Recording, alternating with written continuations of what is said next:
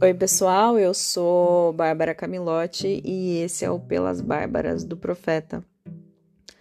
Hoje a gente vai falar sobre a criação de metas para o ano, mas eu não tô aqui para te falar como definir essas metas, é, como fazer isso de uma forma mais eficiente, nem como cumpri-las.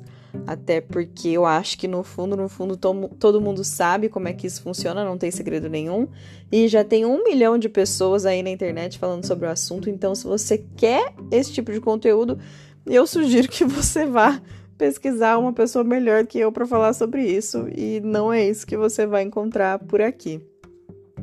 Eu tô aqui, na verdade, para sugerir que você crie esse hábito, esse costume, essa tradição, sei lá do que, que você quer chamar, mas que você comece a criar metas a cada ano novo não só com o intuito de definir o que é que você quer fazer, mas também como uma forma de experimento e de atividade para se conhecer melhor. Quem sabe tentar fazer algo para sua vida com isso. Todo ano eu uso um planner mensal para poder visualizar melhor o que eu tenho de importante para fazer e nesse planner eu sempre coloco uns post-its no começo com as coisas que eu defino como objetivos. E aí também eu pego sempre a lista de metas do ano anterior para ver o que, que, eu fiz, fazer um balanço de como foi o ano, quais foram as coisas que eu não fiz e por que que eu não fiz. Enfim, e aí esse ano, é claro que eu fiz a mesma coisa. E é um pouco patético quando você pega as metas do ano anterior. É, de 2020 para 2021, eu tinha definido 20 metas. 20. Que começa que eu não sei para que tudo isso. E dessas 20, eu cumpri 5. Então a gente está aí nessa taxa medíocre de 25% de aproveitamento.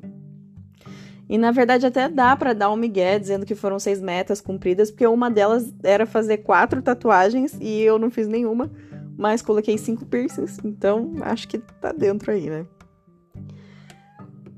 Dessas coisas que eu fiz, todas eram totalmente plausíveis de serem realizadas. Eram coisas que eu queria muito e eram coisas que de alguma forma têm sentido para mim. Essas metas eram ler 24 livros, eu li 26 e não foi nenhum esforço, porque eu gosto muito de ler, mas eu tinha perdido esse hábito, por motivos que não convém explicar agora. E aí, na verdade, era só uma questão de retomar, e foi bem divertido. É, a outra meta era ser melhor para os meus gatos, que apesar de eu ter escrito dessa forma, na verdade, o que eu queria era melhorar o ambiente do meu apartamento para eles, deixar a casa mais inteligente para facilitar a minha vida com eles. A terceira meta era terminar de mobiliar o meu apartamento, que é bem autoexplicativo. É, a outra era ser repórter em uma série de reportagens relevante, que eu acho que eu fiz e eu quero deixar claro aqui que o que eu considero relevante talvez não seja o mesmo que você, mas o meu objetivo era estar fazendo algo que fosse útil para a população e que eu visse sentido em estar fazendo, e isso rolou. Já as coisas que eu não fiz, eu vou te falar que eu não sei nem onde eu tava com a cabeça de colocar nessa lista, porque são coisas totalmente sem sentido, mas que acabam me mostrando algumas questões sobre mim que às vezes eu esqueço e que é bom lembrar que eu preciso trabalhar de vez em quando. Por exemplo, eu coloquei ser foda no MBA. E eu não sei dizer o que é ser foda no MBA. E não é como se eu fosse um mau aluno antes, não é como se eu não tivesse entregado alguma atividade ou se eu tivesse com a média baixa. Muito pelo contrário, eu sigo estudando e fazendo o que eu posso da melhor forma, conciliando o MBA com a vida real do jeito que eu consigo. E tem dado certo. Então, por que eu achei que isso não era o suficiente? Eu não sei. Mas na verdade eu sei, é porque eu sou perfeccionista, eu sempre fui, e um certo nível de excelência sempre me foi cobrado nos estudos, eu sigo carregando comigo essa pressão até hoje, sendo que absolutamente ninguém acha que meu desempenho está sendo ruim. Só eu acho isso. Então é aí uma questão do perfeccionismo que é recorrente na minha vida e que aos poucos eu tenho melhorado mas que às vezes é bom olhar dessa forma e ver como que isso está afetando a perspectiva que eu tenho de mim mesmo e como isso afeta as coisas que eu quero, sabe? Tem também outras ótimas metas que eu não cumpri, como voltar a dançar na sapatilha de ponta.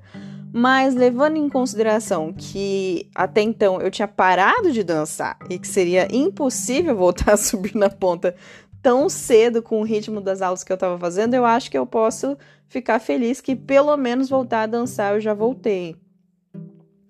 E aí, quando depois de um ano eu vejo essas 20 metas juntas num pedaço de papel, a única coisa que eu consigo pensar é que eu não escolhi essas metas para mim.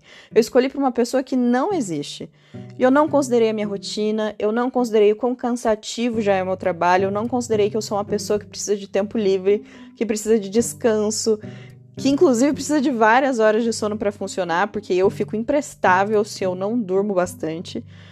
E acima de tudo isso, eu não considerei que eu sou uma pessoa que gosta de ter umas horinhas para ficar em silêncio lendo, ou ouvindo música, ou jogando alguma coisa meio merda no computador, ou mesmo ficar sem fazer absolutamente nada. E se eu não tiver esses momentos, eu não tenho como ficar bem. E aí é que eu não tenho como cumprir nada mesmo. E antes eu me sentia culpado, porque essa pessoa para quem eu crio essas metas não existe. Mas a verdade é que essa pessoa não precisa existir. Ninguém tá reclamando de mim, Bárbara, que existe. E essa pessoa aqui, que existe, tenta fazer o melhor que pode e vai continuar fazendo o melhor que pode. E se fosse uma outra pessoa X contando tudo isso aqui para mim, eu ia dizer para essa pessoa se acalmar e parar de achar que ela tá fazendo tudo errado, porque ela não tá. Gente, eu acabei de me tocar que eu acho que eu não falei todas as metas que eu cumpri, mas também esqueci, hein? E não tô com o planner aqui agora, vocês vão me desculpar, mas eu não vou pegar só pra, pra falar aqui não. É, e depois de, de ter feito esse balanço todo, o que rolou é que para esse ano de 2022 eu tenho só sete metas de, de coisas maiores assim que eu quero cumprir. É, e fiz também uma listinha de banimentos. São alguns lembretes de coisas que eu não quero mais para minha vida, mas aí não são coisas objetivas que nem as metas que, que normalmente eu, eu defino, são coisas mais abstratas e são coisas mais em relação ao comportamento, sabe? De, de coisas que, que eu acho que eu não preciso mais ter e me agarrar na minha vida. Bom, moral da história. Eu aconselho vocês a fazerem esse lance das metas aí todo ano também, mas não façam para ficar tristes e se punindo pelas coisas absurdas que a gente não faz. Façam para aprender um pouco mais sobre as loucuras aí de vocês, o que é que vocês podem melhorar, para dar uma luz no caminho de vocês durante o ano e tomara que essa pílula de autoconhecimento leve a gente para algum lugar.